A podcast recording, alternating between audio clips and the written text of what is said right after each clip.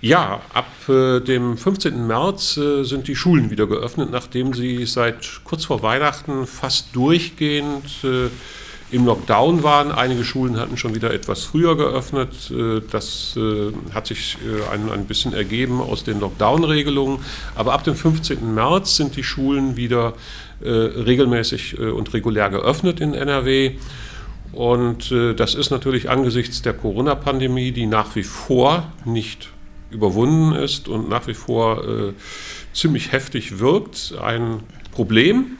Darüber wollen wir heute sprechen und zwar mit Veronika Buschewski. Sie ist Mitglied des Schulausschusses der Stadt Herne mit äh, Jochen Bauer. Jochen Bauer ist Mitarbeiter der GEW auf Landesebene und mit Carsten Piesnick. Er ist Mitglied der GEW hier in Herne und ist hier als GEW-Funktionär aktiv. Erstmal herzlichen Dank, dass ihr gekommen seid und herzlich willkommen. Ich würde dann erstmal das äh, Wort an dich geben, Veronika, dass du vielleicht erst nochmal äh, sagst, wie aus deiner Sicht, du bist ja auch Lehrerin, du bist ja sowohl im politisch aktiv als auch als äh, praktische Lehrerin. Und äh, vielleicht kannst du erstmal so ein, zwei Sätze sagen, wie du das wahrnimmst und dann gehen wir mal durch und äh, versuchen dann im Gespräch ein bisschen die Problematik, mit der wir das hier zu tun haben, zu erläutern. Ja, irgendwie stehen wir alle zwischen Baum und Birke, sag ich mal. Äh, denn auf der einen Seite wurden ja gerade in den letzten Wochen äh, und Monaten wurde noch mal sehr deutlich, was das irgendwie auch mit Kindern macht, wenn sie äh, so lange halt aus den Schulen raus sind, ihre sozialen Kontakte nicht, äh, nicht wahrnehmen können. Und auf der anderen Seite äh, gibt es eben das Infektionsgeschehen, wo wir gerade auch hier in Herne sehen, dass wir waren schon mal fast bei 50 äh, Inzidenzwert, mittlerweile haben wir wieder 133.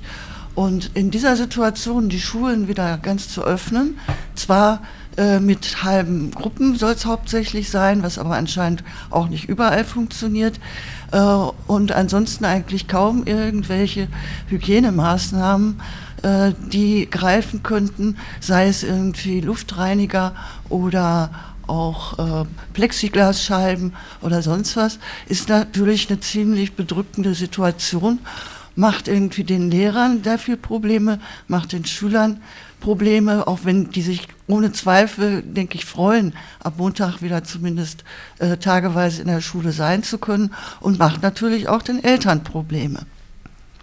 Vielleicht erstmal so weit. Ja, äh, Jochen, wie sieht denn das äh, aus, aus, Landesperspektive mhm. aus? Äh, du bist ja auf Landesebene aktiv und ja. äh, kennst dich aus. Ist das eine Situation, die nur in Herne so aussieht? Oder ist das eine landesweite Problematik? Nein, das ist also jetzt keine spezielle Herner Problematik, sondern das ist eine Problematik, die haben wir landesweit. Wir haben im Grunde genommen drei Problemfelder, die aufploppen zurzeit oder die deutlich werden. Das ist einmal der Arbeits- und Gesundheitsschutz. Äh, das ist auf dem zweiten Bereich die Digitalisierung, weil ja durch äh, den äh, durch hybride Unterrichtsformen in Teilpräsenz und mit digitalen Medien äh, seit einem Jahr gearbeitet wird. Und äh, ich sehe so als Gewerkschafter und auch als, äh, ich bin ja auch Mitglied bei den Linken, als Linker das Thema Bildungsgerechtigkeit äh, als sehr starkes Problem in der gegenwärtigen Zeit. Denn es ist ein Unterschied, ob ich jetzt ein hohes Jahresbruttoeinkommen habe und ich kann meine zwei oder drei Kinder komplett mit pro Kind mit einem digitalen Endgerät ausstatten oder aber ich habe niedriges äh, Gehalt oder bin möglicherweise Hartz-IV-Empfänger und da müssen sich zwei oder drei Kinder ein digitales Endgerät teilen. Und ähm, dann sind da natürlich noch äh, äh, andere äh, ungelöste Fragen bei der Bildungsgerechtigkeit. Ja, und äh, in Herne begleitest du das Ganze aus der gewerkschaftlichen Sicht, aus der GEW-Sicht, Carsten. Wie sieht denn die, die GEW hier in Herne die Situation? Ja, in Herne haben uns, ähm, also die wichtigsten Aspekte sind, glaube ich, schon gesagt worden. In Herne haben uns sehr, sehr viele ähm, Rückmeldungen aus den Schulen erreicht unter der Überschrift Fassungslosigkeit und Wut. Ähm, das hängt ähm, vor allem damit zusammen, dass man die Maßnahmen, die da ähm, getroffen worden sind von Seiten des Landes und des MSBs, ähm, dass man die im Wesentlichen nicht nachvollziehen konnte und für fatal und für falsch hielt ähm, und darüber hinaus an vielen Stellen auch noch als heuchlerisch empfunden hat. Also wenn da eine Ministerin über viele, viele Monate bis zuletzt jetzt immer noch sagt, Schulen seien sicher gewesen und zuguckt, wie in Herne die Inzidenz auf über 350 geht, und dabei den Schulen verbietet, Wechselunterricht zu machen, den sie jetzt aber wieder nimmt, um, um ihn um Schulen überhaupt wieder ähm, anlaufen zu lassen. Ähm, das sind so, so, ist nur so ein Beispiel für zahlreiche Widersprüche gewesen. Ähm, und das, was wir hören, ist, ähm, wir haben es mit Menschenleben bezahlt und wir bezahlen es immer noch mit Menschenleben. Ähm, und zwar in zweierlei Hinsicht. Die eine Hinsicht ist, dass es tatsächlich um Menschenleben ging, die eben auf den Intensivstationen gestorben sind und ähm, zum Teil ähm, mit, wenn sie es überlebt haben, mit schweren Folgeschäden äh, noch zu kämpfen haben. Und die zweite Form von Menschenleben ist, dass das, was Veronika jetzt eben schon angedeutet hat, dass Kinder und Jugendliche in Situationen leben seit, seit geraumer Zeit, die offensichtlich die Ministerin äh, überhaupt nicht interessiert haben, weil es immer der, das Wichtigste für sie gewesen zu sein scheint, Prüfungen und Abschlüsse durchzuziehen, bis zuletzt. Ähm, und aus unserer Sicht und aus der Sicht derer, die sich an uns wenden, sind Schulabschlüsse natürlich ein wichtiges Element im Leben eines Menschen, aber im Vergleich zu dem, was man gerade riskiert, nur ein sehr kleines Element, was man sicherlich auch anders hätte angehen und heilen können. Lange hat es ja geheißen, dass Kinder, äh, also insbesondere Schulkinder, gar nicht so ansteckend sind. Und ich glaube, das ist so lange durch die Medien gegangen im letzten Jahr, dass es bei vielen Leuten noch im Kopf ist. Wie, was, was sagt ihr dazu? Wie, wie sieht das aus eurer Sicht aus? Stimmt das? Also wir haben als GEW Herne vor ungefähr zehn Monaten äh, eine Pressemitteilung veröffentlicht, die die Überschrift hatte, wir werden es mit Menschenleben bezahlen weil es da schon äh, deutliche Hinweise und Untersuchungen gab, ähm, zum Teil auch schon Metastudien gab, die aus dem ersten Lockdown heraus schon äh, keine andere Schlussfolgerung zuließen, als dass das, was die Ministerin da verkündet, nicht sein kann. Ähm, und ähm, das ist auch ein Element, was viele aus den Schulen zurückmelden. Was glaubt man eigentlich, wem man für dumm verkaufen kann und für wie lange? Und man tut es immer noch. Ja, ich äh, kann das nur unterstützen. Es gibt in Hessen eine, gab es eine Untersuchung an einer Gesamtschule in der Nähe von Gießen. Dort wurden äh, Schüler und Schülerinnen wurden freiwillig einer äh, Covid-19-Testung unterzogen. Und bei 1000 Schülerinnen und Schülern stellte sich raus, dass 45 positiv getestet wurden, ohne dass die überhaupt welche Symptome gezeigt haben. Diese Kinder und Jugendlichen, die sind aber ansteckend. Sowohl bei ihren Eltern, bei ihren Lehrern, bei ihren Großeltern und äh, so wird dann so ein Unterricht zu einem Superspreader-Ereignis. Wenn man immer bedenkt, dass diese äh, Inzidenzzahlen immer auf 100.000 hochgerechnet werden, sind 45 Corona-Fälle äh, bei 1000 Getesteten, das würde einer Inzidenz von 4.500 entsprechen. Das sind die Fällen an Schulen. Und ich kenne das aus, von, von äh, Kollegen aus Mönchengladbach. Äh, da äh, hat es eine Untersuchung gegeben, dass unter Lehrkräften die Inzidenz äh, bei Corona-Fällen doppelt so hoch ist als bei anderen Menschen. Und das zeigt ganz deutlich, dass diese, ich will den Carstner unterstützen, dass die Aussagen von der Ministerin oder aber auch nicht nur von der Ministerin hier in Nordrhein-Westfalen, von Frau Gebauer, sondern von der ganzen Kultusministerkonferenz unglaubwürdig sind, dass die von einem politischen Kalkül geleitet waren. Die Schulen sollten auf jeden, äh, auf jeden, um jeden Preis aufgehalten werden. Was ist denn die Motivation dahinter? Das ist, glaube ich, eine Frage des Weltbilds. Ähm, ähm, also man muss ja überlegen, welche Dinge sind einem wichtig äh, in der Position, in der man ist. Und man kann von Anfang an bei allen Maßnahmen, die die Landesregierung gemacht hat, jedenfalls in Nordrhein-Westfalen, aber auch sicherlich in anderen Bundesländern, ich sehe das ähnlich wie Jochen, ähm, hat man immer versucht, als erstes die Prüfungen durchzuziehen. Das fing mit dem ersten Abitur an und den ersten Abschlüssen der Zehner. Ähm, und man kann sich wenn man sich das erste Hygienekonzept anguckt, ich habe das mal gemacht und habe alles, was mit Prüfung zu tun hat, mit dem Textmarker markiert. Ungefähr 50 Prozent der Aussagen im Hygienekonzept bezogen sich auf das Durchziehen von Prüfungen. Ähm, und offensichtlich scheint in, in diesem Weltbild Bildung vorwiegend die Erteilung eines Schulabschlusses zu sein. Und in diesem Bild scheint die Ministerin ähm, so gefangen zu sein, dass ihr es nicht möglich ist, das in Frage zu stellen. Und Carsten, ich, äh, das, das sehe ich genauso. Aber man muss das auch sehen, gerade diese äh, Ministerin, die hat ja, die, äh, und ihren, in, in, ihrem politischen Hintergrund hat äh, sehr stark was zu tun mit einer Ökonomisierung von Bildung. Äh, die Bildung wird immer mehr unter dieser Landesregierung äh, instrumentalisiert für die Ökonomisierung. Wir können das, da können wir eine ganze Sendung drüber mhm. machen. Aber vielleicht kannst du gerade noch mal sagen, was du mit Ökonomisierung meinst. Ich weiß nicht, ob alle Zuhörer Also äh, ja, Ökonomisierung äh, von Bildung, darunter verstehe ich, dass die, dass das Bildungssystem wirtschaftlichen Interessen untergeordnet wird. Ne? Man kann ja so ein äh, altes Bildungssystem außer Aufklärung verfolgen. Der Mensch soll ein freiheitliches Denken, dazu soll er befähigt werden. Ne? Er soll zu einem kritischen Denken befähigt werden. Das ist ja so ein, so ein, so ein Ideal, was aus der Aufklärung kommt.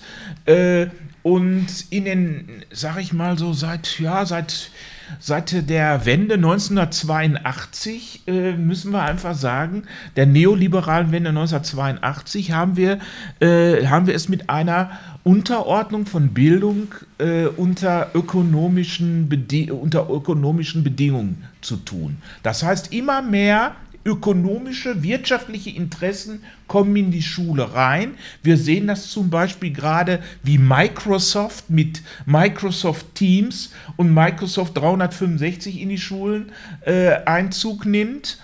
Äh, wir sehen das, dass äh, äh, ähm, Wirtschaftsunternehmen Unterrichtsmaterialien zur Verfügung stellen. Und was Carsten gerade erzählt, die Unterordnung unter Prüfungssituationen, die dienen natürlich dazu, diese Prüfungen Menschen für wirtschaftliche äh, äh, Karrieren äh, äh, fit zu machen oder denen dafür eine Zugangsvoraussetzung zu schaffen. Und man hätte ja auch mal sagen können, sportlich, äh, wir leben jetzt gerade im letzten Jahr, da ist die Pandemie und äh, wir machen da eine Pauschalregelung für das Abitur. Wir machen das ohne diesen Prüfungszwang und äh, wir könnten das auch in diesem Jahr vielleicht machen. Oder wir man könnte sagen, äh, ähm, ja, wir ermöglichen den Kindern auf freiwilliger Basis, dass man das Jahr nochmal macht, und wenn man Aufholbedarf hat, das ist gar nicht beabsichtigt, sondern man ist beabsichtigt, dem wirtschaftlichen System neues, verwertbares Humankapital, also Menschen zuzuführen. Und dazu sind solche Bildungsabschlüsse ein wichtiger Teil. Ich, ich ja. versuche nochmal so einen, so einen Rückbezug oder so, einen, so, einen, so eine Parallele vielleicht nochmal jetzt äh, zu, zu Corona. Ähm, ich glaube, dass Corona in, auch in diesem Feld das tut, was eine Krise in vielen Bereichen tut, nämlich die Lupe auf Tendenzen und Strukturen zu richten, die ohnehin schon vorhanden sind.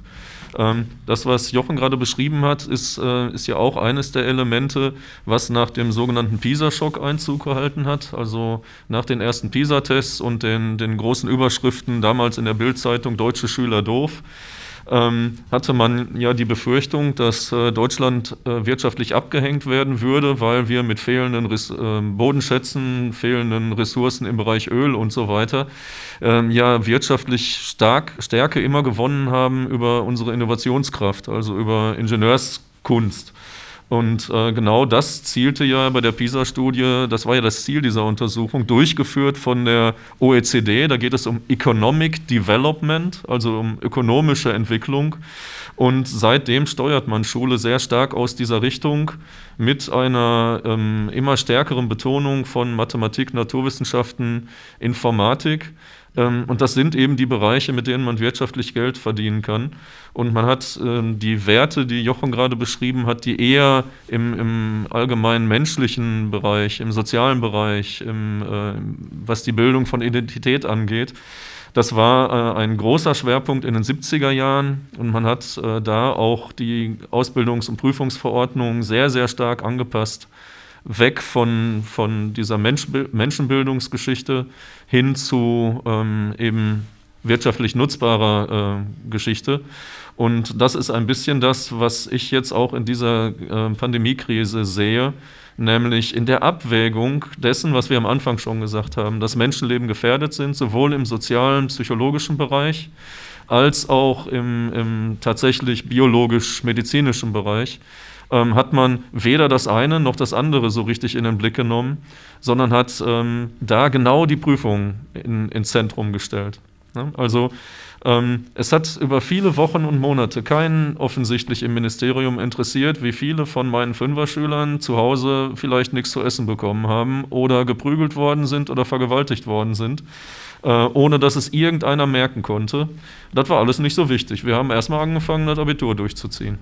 Und diese Sichtweise ist, glaube ich, tatsächlich eine Sichtweise, die ähm, nicht neu ist, sondern die schon da war und die einem bestimmten einer bestimmten Sichtweise von Welt auch entspricht. Also ich hätte diese Idee nicht gehabt. Wie siehst denn du das, äh, Veronika? Also du, du, hast jetzt gehört, äh, wie aus Sicht der beiden Gewerkschaftskollegen die Situation an den Schulen äh, aussieht. Wie wird das aufgenommen äh, im, im, Schulausschuss der Stadt Herne? Werden solche Themen dort so diskutiert oder wird das ganz anders verhandelt? Also Thema ist das natürlich regelmäßig in jeder Sitzung des Schulausschusses. Aber es ist äh, natürlich dann auch äh, sehr deutlich sichtbar, dass von Seiten äh, der Schulverwaltung als auch ja, Teilen der Sozialverwaltung und auch eben von den Schulleitungen selber man sehr zurückhaltend äh, doch damit umgeht, äh, Kritik zu äußern. Man ist mehr darauf bedacht zu sagen, bei uns ist alles Paletti, wir haben ganz tolle Hygienekonzepte äh, und wir kriegen das auch hin mit der äh, digitalen Versorgung. Äh, es war zum Beispiel von vornherein klar, dass auch die Mittel, die von Seiten des Bundes und Landes zur Verfügung gestellt wurden, um digitale Endgeräte anzuschaffen, nicht für alle Kinder reichen würde. Nun kann man sagen, okay, ein Teil der Kinder äh, sind so gut äh, vom Elternhaus her ausgestattet, äh, dass sie äh, das auch nicht so brauchen. Aber im Grunde war auch klar, dass es auch nicht ausreicht für alle bedürftigen Kinder. Da soll sich dann eine Familie mit fünf Kindern ein Gerät teilen und solche Sachen zum Beispiel. Ähm, das ist aber eigentlich in der Vergangenheit immer, auch wenn ich nachgefragt habe, heruntergespielt worden. Und dann erst so mit Verzögerung von zwei Monaten oder so kommt dann ja doch, es gibt da ein Problem äh, und wir werden noch Zeit brauchen. Äh, in der jetzigen Situation gibt es schon Kritik an den Öffnungen der Schulen, das äh, muss ich schon sagen, äh, zumal also da ja auch Schulleitungen ziemlich unter Druck gesetzt werden. Auf der einen Seite sagt man so schön von der Ministerin her, äh, es ist jetzt äh, in der Eigenverantwortung der Schulen, wie sie das managen. Äh, zu Anfang hat man gesagt, bei einer Inzidenz von 100, da dürfen wir nicht aufmachen. Jetzt ist das scheißegal, sage ich jetzt mal, für Herne. Es wird aufs Land umgerechnet, die Inzidenzwerte. Und von daher äh, wird jetzt auf Biegen und Brechen werden die Schulen aufgemacht. Und zwar Entschuldigung, und zwar nur im Bereich Schule. Also im Moment werden ja Läden aufgemacht, habe ich äh, jetzt die Tage aus, aus Bielefeld, habe ich es gehört, aus Münster auch, ähm, dass da äh, Geschäfte geöffnet werden, weil man sagt, wir haben eine Inzidenz, die das erlaubt, die ist unter 50, da machen wir das. Ähm, bei, bei Schulen, also was interessiert uns Münsteraner denn, dass irgendwo in Neuss oder ich weiß nicht wo vielleicht die Inzidenz wesentlich höher ist, ne, dann sollen die doch da nicht aufmachen können, macht ja auch Sinn, die sollen sich ja da nie anstecken. Ähm, in Schule gibt es diesen Gedanken gar nicht, weil es offensichtlich äh, eine andere Zielsetzung gibt. Und die Zielsetzung scheint eben, da komme ich wieder darauf zurück, nicht zu sein, Menschen äh, in den Blick zu nehmen. Und man muss ja auch bedenken, Veronika, äh, äh wir, wir leben ja jetzt nicht seit gestern mit der Pandemie. Wenn wir ein Jahr lang zurückgeschraubt haben, das hat uns alle so ein bisschen überrascht. Ja, äh, so ganz überraschend kam es auch nicht, aber, äh, äh, äh, aber die standen, die wurden schon alle so ein bisschen auf dem linken Fuß erwischt. Äh, jetzt haben wir aber mittlerweile, leben wir einmal in dieser Situation. Und man hätte ja Konzepte entwickeln können. Man hätte äh, sich überlegen können, wie statten wir die Schulen mit Raumluftreinigungsgeräten aus. Es kann doch nicht sein, dass eine Stadt wie Münster, die relativ wohlhabend ist, ihre Schulen mit Raumluftreinigungsgeräten ausstattet. Eine Stadt wie Herne, die eben nicht so wohlhabend ist, wo das auch pro Kopf-Einkommen wahrscheinlich nur die Hälfte des, der, dessen von Münster äh, umfasst, äh, äh, äh, dass, da, dass, dass in Herne sowas gar keine Frage ist, dass das gar nicht geht, weil es auch nicht finanzierbar ist. Äh, auf der anderen Seite werden Konzerne wie Lufthansa mit Milliardengeschenken bedacht. Äh, Geld ist offensichtlich da wie Heu. Ne? aber für dieses nicht. Es gab vom Ministerium einen Notfallfonds äh, für Raumluftreinigungsgeräte, der hat äh, 50 Millionen Euro umfasst. Da konnten zum Beispiel Schulen, die äh, jetzt Räume hatten, die sich nicht ordentlich belüften ließen, äh, dann darauf zurückgreifen, Anträge stellen und darüber äh, Raumluftreinigungsgeräte kaufen. Äh, den, hat es, den gibt es auch noch. Die Mittel sind noch gar nicht alle abgerufen worden. Um aber mal die Größenordnung, das mal so ein bisschen zu vergleichen. Ich beschäftige mich auch im Land mit Haushaltsfragen. Äh, der, das Bildungsministerium hat dem Finanzminister 200 Millionen Euro letztes Jahr zurücküberwiesen für nicht besetzte Lehrerstellen. Äh, also das, sind, äh, das, das Geld ist auf jeden Fall da. Und man hätte das Geld für Arbeits- und Gesundheitsschutz, ja, da hätte man verhandeln müssen mit dem Finanzminister, ist klar. Äh, aber man hätte Geld gehabt, um in den Arbeits- und Gesundheitsschutz rein investieren zu können. Wie viele Schulen sind denn ausgestattet mittlerweile mit den Geräten? Also die Diskussion läuft ja auch schon seit dem Sommer letzten Jahres, ne? Mhm. Da fing, also ich erinnere mich dann, die, das erste Mal hatte ich darüber gelesen, dass man das machen kann, ziemlich effizient äh, im Sommer letzten Jahres, ja. Vollständig ausgestattet? Oder überhaupt ausgestattet? Wie sieht denn die Ausstattung überhaupt aus mit äh, Raumluftreinigungsgeräten? Also ich kenne keine einzige Schule, von der ich gehört hätte, in Herne jetzt, dass ein solches Gerät da ist. Und es war ohnehin, also das, was ich aus dem Land höre, nur für einzelne Räume im Gespräch, die, also ich sag mal, so ein Kellerraum, ne, die Schule hat nur einen Computerraum und der liegt zufällig im Keller. Dann hat man da überlegt, diesen Raum auszustatten. Aber ich wüsste von Herne jetzt, ähm, habe ich zumindest nichts gehört. Also ich will nichts Falsches sagen, aber mir ist es nicht bekannt. Also was Raumluftreiniger angeht, äh, hat es eigentlich sehr frühzeitig auch im Schulausschuss einen Antrag gegeben, kam damals, äh, soweit ich mich erinnere, von den Grünen. Ähm, und das zumindest mal zu prüfen. Daraufhin hat man angefangen zu prüfen und hat dann mitgeteilt, äh, dass die Dinger nicht ausreichend sind. Also dass das gar nicht viel bringt. Das beste Konzept wäre immer noch äh, Tür auf, äh, Fenster auf. Ne?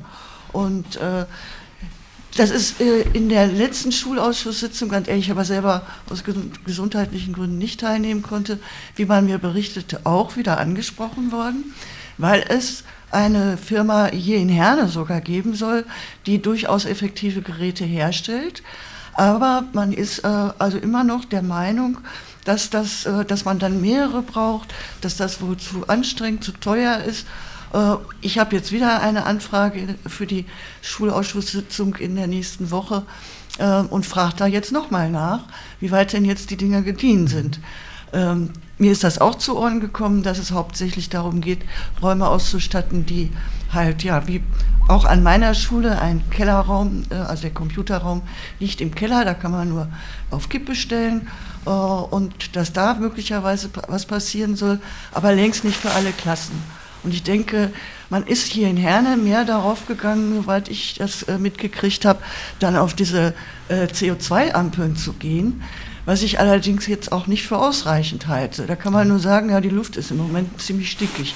Äh, aber inwieweit da eine Virusbelastung ist, wird ja mit CO2-Ampeln überhaupt nicht erfasst.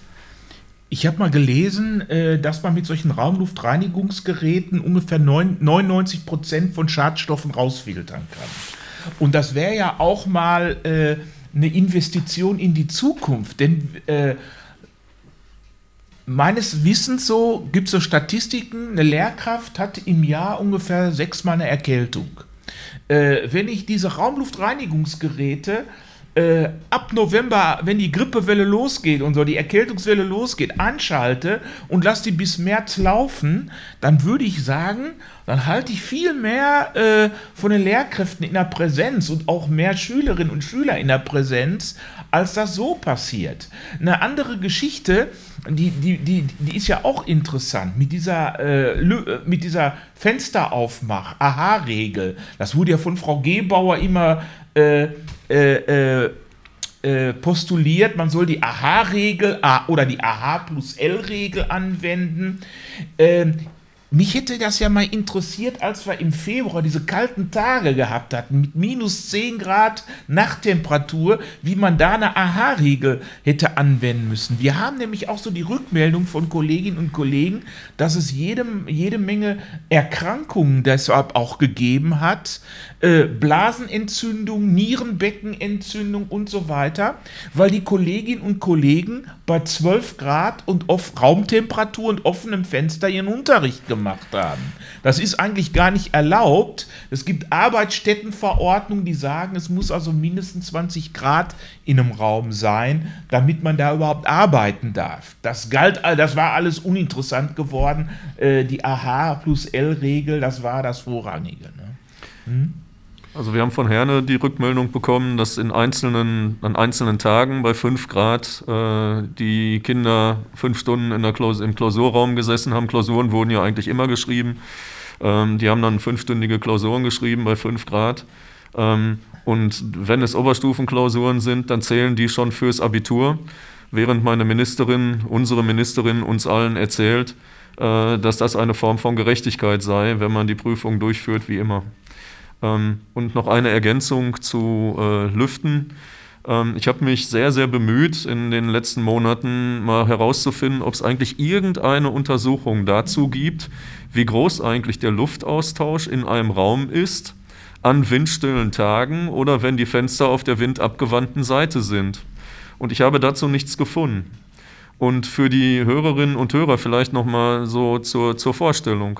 Sie schicken ihre Kinder in Situationen, wo aus ähm, offensichtlich völlig ungeklärt ist, wie groß die Gefährdungslage da ist, außer dass eine Ministerin nicht müde wird zu sagen, es ist sicher. Ähm, Untersuchungen dazu sind mir zumindest nicht bekannt. Ähm, und man muss sich vorstellen, dass ein Teil eines Viruskonzeptes ja ist, Menschen anzustecken, egal wie alt oder wie jung und diese Kinder werden nach Hause kommen und werden die Dinge mitbringen. Das ist genau das, was wir seit Monaten ja sehen. Genau darum gehen ja die Inzidenzzahlen nicht runter.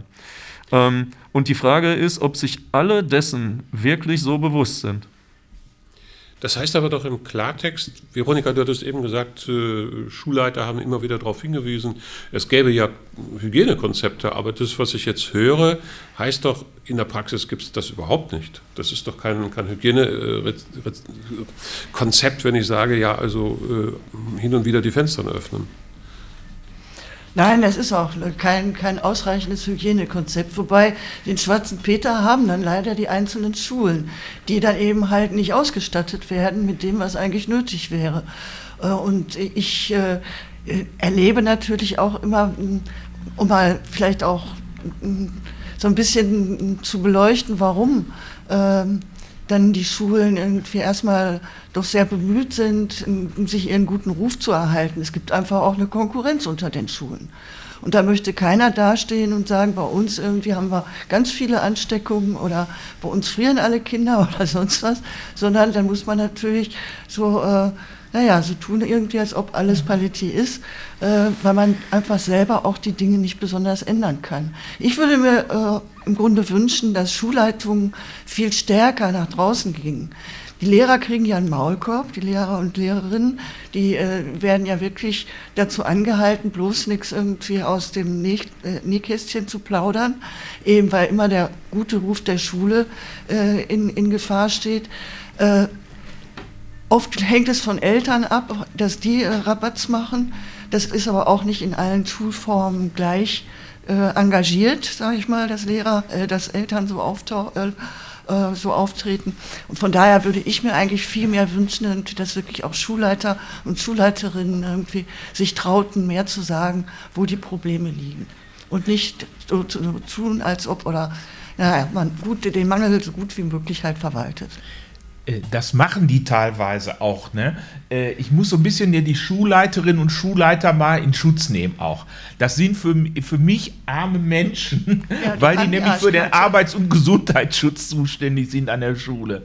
Und es hat bereits, es hat mehrere offene Briefe von Schulleitungsvereinigungen gegeben, die auch die, den Finger in die Wunde reingelegt haben.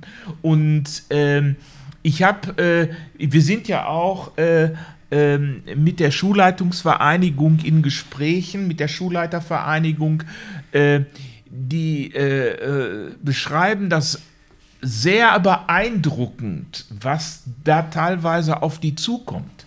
Da muss man sich vorstellen, da haben die freitags um 21.53 Uhr eine Schulmail rausgeschickt. Der Staatssekretär Richter war das. Und die sollten die am nächsten Montagmorgen um 8 Uhr umsetzen an den Schulen. Oder aber, ich kenne das aus Bielefeld, äh, die äh, Gesundheitsämter waren nicht mehr äh, in der Lage, die Infektionswerte nachzuverfolgen und haben dann die Schulleiter angerufen und haben gesagt, hör mal, äh, du hast doch da deine Schule, äh, da ist bei dir der und der ist da krank und jetzt informier doch mal bitte alle Kontaktpersonen, du kennst die ja, die da an deiner Schule sind und dann haben die da teilweise Sonntagnachmittags gesessen äh, und haben dann fünf Stunden lang Telefondienst gemacht, um äh, Kontaktnachverfolgung zu machen, weil die Gesundheitsämter der Kommunen äh, nicht mehr dazu in der Lage waren. Wir sehen aber im Grunde genommen in, diesem ganzen, äh, in dieser ganzen Gemengelage findet ein Ping-Pong-Spiel statt zwischen Land und Kommune. Und zwar ist das so, die Lehrkräfte sind Beschäftigte des Landes und das Land ist zuständig für den Arbeits- und Gesundheitsschutz. Die Schulträger, die Kommunen, sind zuständig für die Schulgebäude und für die Ausstattung der Schulen. Äh, das heißt also, äh, äh, da wird sich gegenseitig auch der schwarze Peter dann zugeschoben. Im Grunde genommen, um ein vernünftiges Konzept für den Arbeits- und Gesundheitsschutz an den Schulen zu erarbeiten, hätte sich die äh, hätte sich Landesregierung mit den kommunalen Spitzenverbänden zusammensetzen müssen und überlegen müssen, wie finanzieren wir was, wie kriegen wir das auf vernünftige Beine gestellt. Indem man die Kommunen alleine lässt, kriegt man das nicht hin. Ne? Dafür ist zum Beispiel eine Stadt wie Herne finanziell gar nicht in der Lage.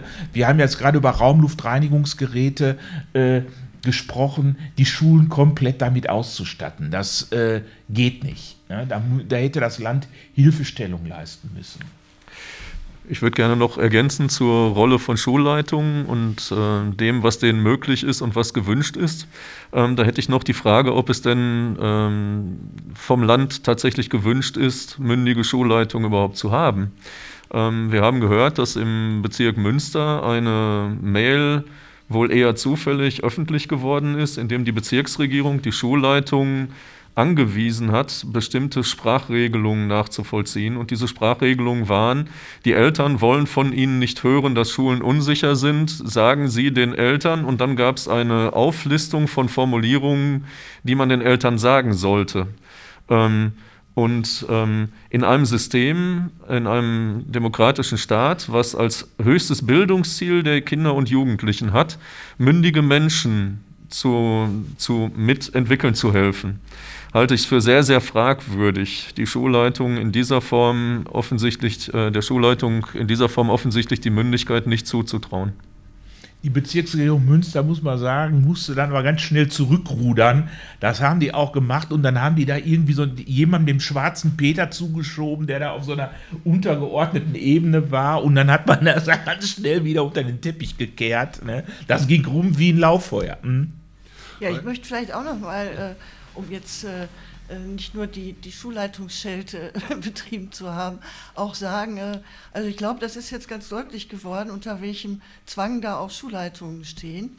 Äh, und es gibt natürlich auch sehr mutige Schulleitungen. Das hat man ja im letzten Jahr auch gesehen, was die Schulleitung da in Solingen gemacht hatte. Ne? Äh, das ist einkassiert worden vom Land, da gab es ja ein Wechselunterrichtsmodell. Jetzt wird genau das irgendwie quasi gefordert. Ne? Also man hat tatsächlich den äh, Leuten, die da engagiert sich kreativ Lösungsmöglichkeiten überlegt haben, wie man in diesen Pandemiezeiten äh, einen optimalen hygienischen Schutz irgendwie gewährleisten kann. Das hat man alles einkassiert, um jetzt zu sagen, ihr müsst das so machen. Also es ist eine sehr absurde Situation, auf die wir jetzt äh, ab nächsten Montag treffen werden. Ne? Also ich würde das, ich würde so langsam mal zum Schluss kommen wollen. Äh, aber ich denke, wir sollten das nicht nur mit den Kritikpunkten stehen lassen, sondern es gibt ja durchaus, du hast das ja gerade angedeutet, Veronika, Möglichkeiten, wie man äh, relativ unkompliziert, äh, wenn man es denn will, äh, Schüler und Schülerinnen und Lehrer und Lehrerinnen schützen kann vor der Pandemie. Vielleicht könnt ihr da abschließend nochmal sagen, was da so unter euch diskutiert wird und wo ihr Konzepte und Möglichkeiten seht. Wer, wer will anfangen? Also ich kann es nicht einfach. Ähm, du sagtest ähm, einfache Möglichkeiten. Ähm, ich ich würde versuchen, so eine ganze Kaskade mal so anzustoßen. Nummer eins ist, äh, man kann nicht Schulen einfach öffnen, unabhängig vom äh, Inzidenzgeschehen, es sei denn, die Menschenleben sind einem egal. Das ist das eine. Das zweite ist, wenn es um Menschenleben auch in der psychosozialen äh, Betrachtung geht, dann muss man das auch in den Blick nehmen. Das heißt mit anderen Worten, man muss permanent abwägen, wie hoch sind die Inzidenzzahlen und wie kann ich eigentlich gewährleisten, dass die mühselig und beladenen in Anführungsstrichen irgendeine Chance haben, dass das aufgefangen wird. Und das ist eine völlig andere Blickrichtung, darauf Schule zu öffnen. Das nächste ist, ähm, Wechselmodelle grundsätzlich sind richtig, weil sie die Abstände erhöhen.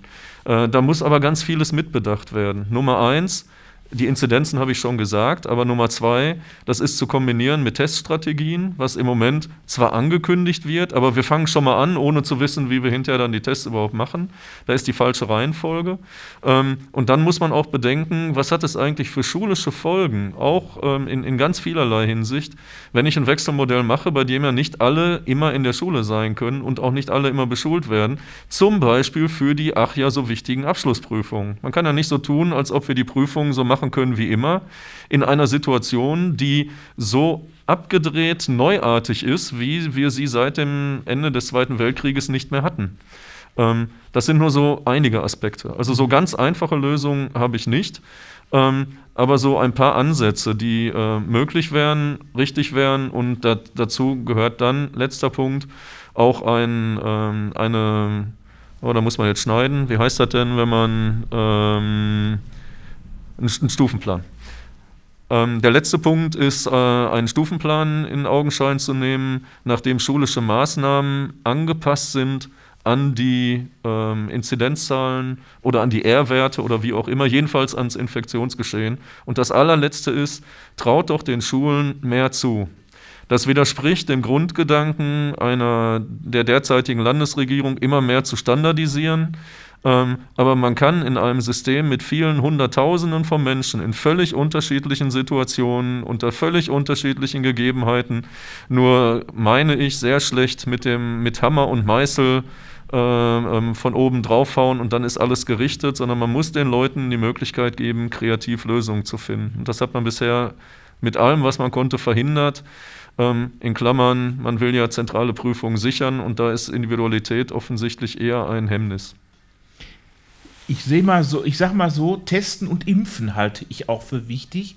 Und äh, was Test Massentests betrifft, ich hatte bereits im März, April 2020 mit einem Kollegen aus Mecklenburg-Vorpommern gesprochen. Die Universität Greifswald hatte damals bereits ein Konzept entwickelt, wie man Massentests durchführen kann. Äh, also vor einem Jahr war das Konzept bereits vorhanden und die technischen Möglichkeiten waren dafür vorhanden.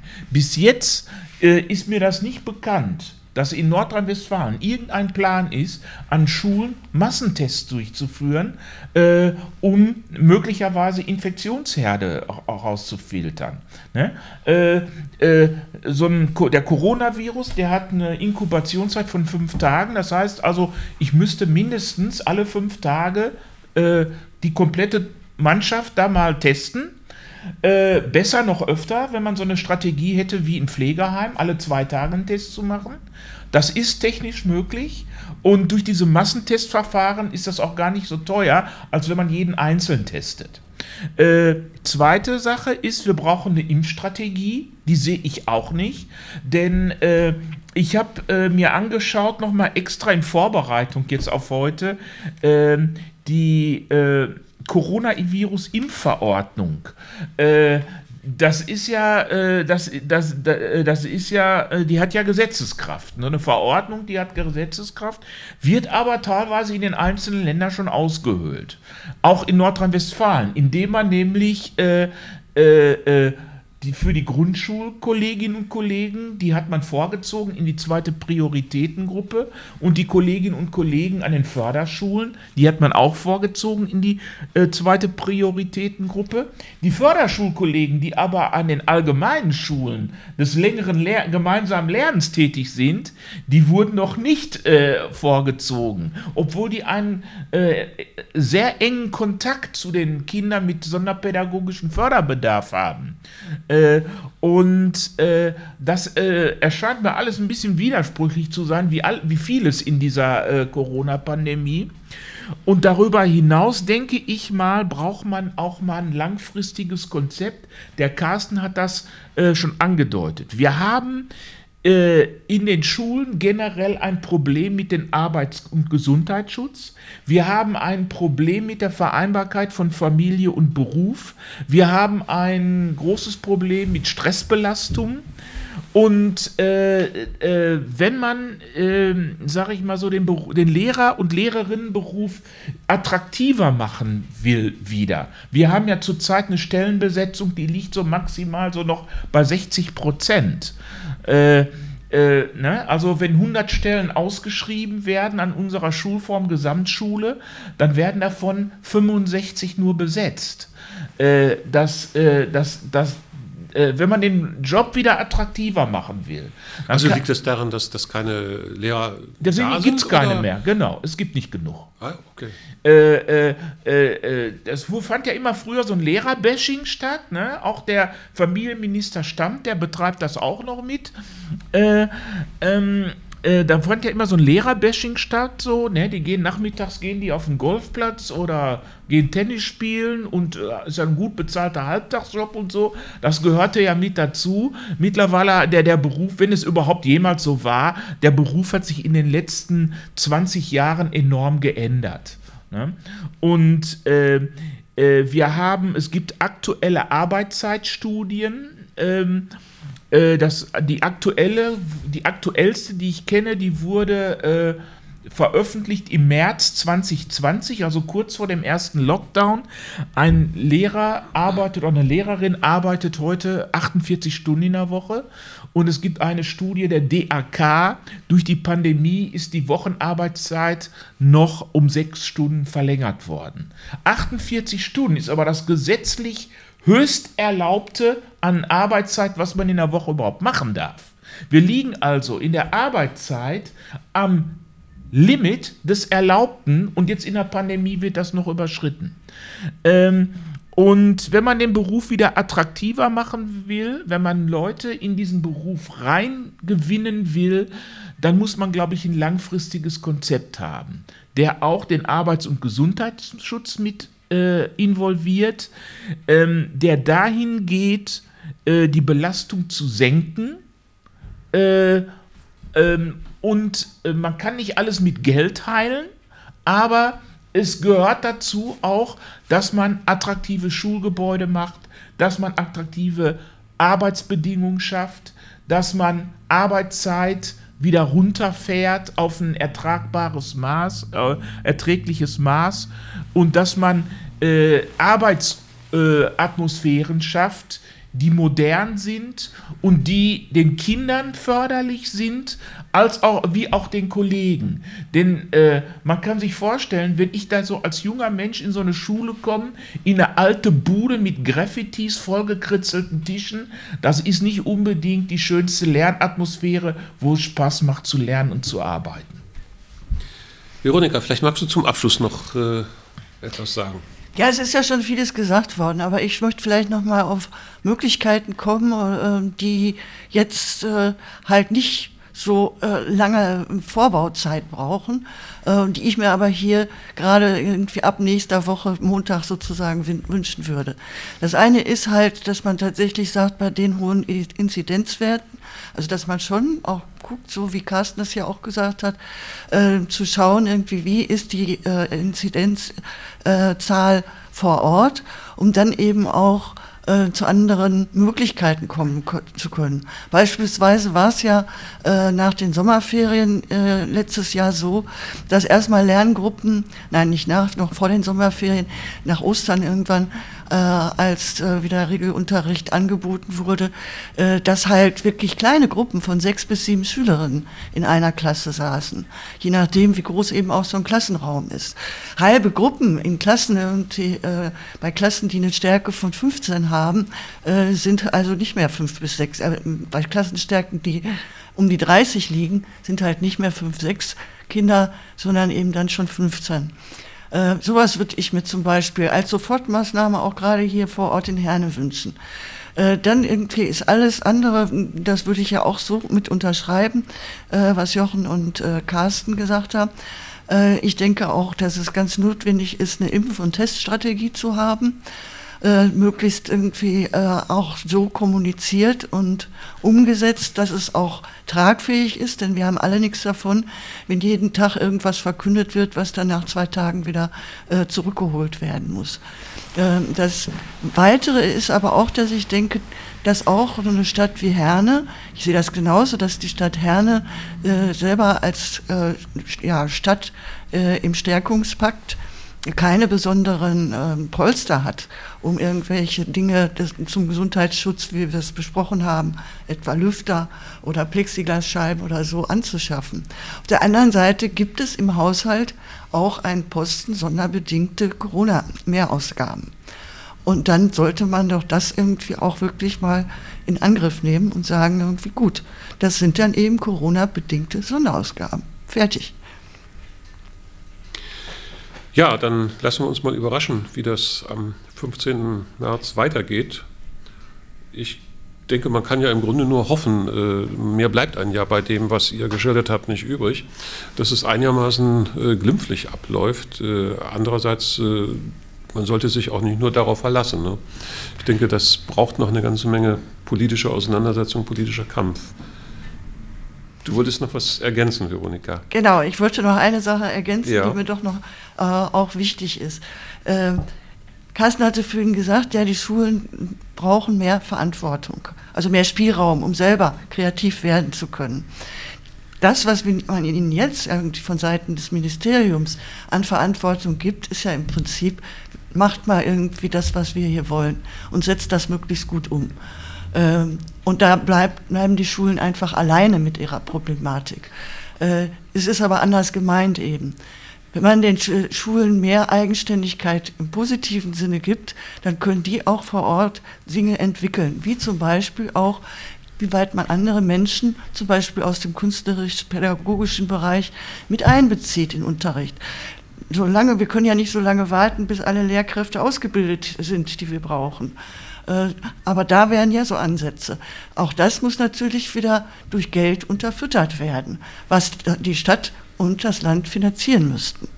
Das ist mir nochmal ganz wichtig zu sagen, irgendwie, dass es Möglichkeiten gibt. Es gibt auch Räumlichkeiten, wenn man diese zusätzlich braucht, die in der Stadt ja vorhanden sind.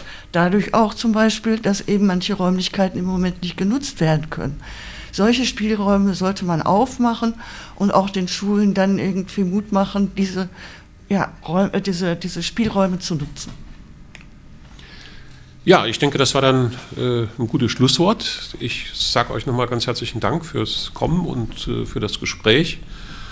Ja, und dann sehen wir weiter, äh, wie es in den nächsten Wochen weitergeht. Ja, danke für die Einladung. Okay. Ja. Tschüss. Tschüss. Tschüss.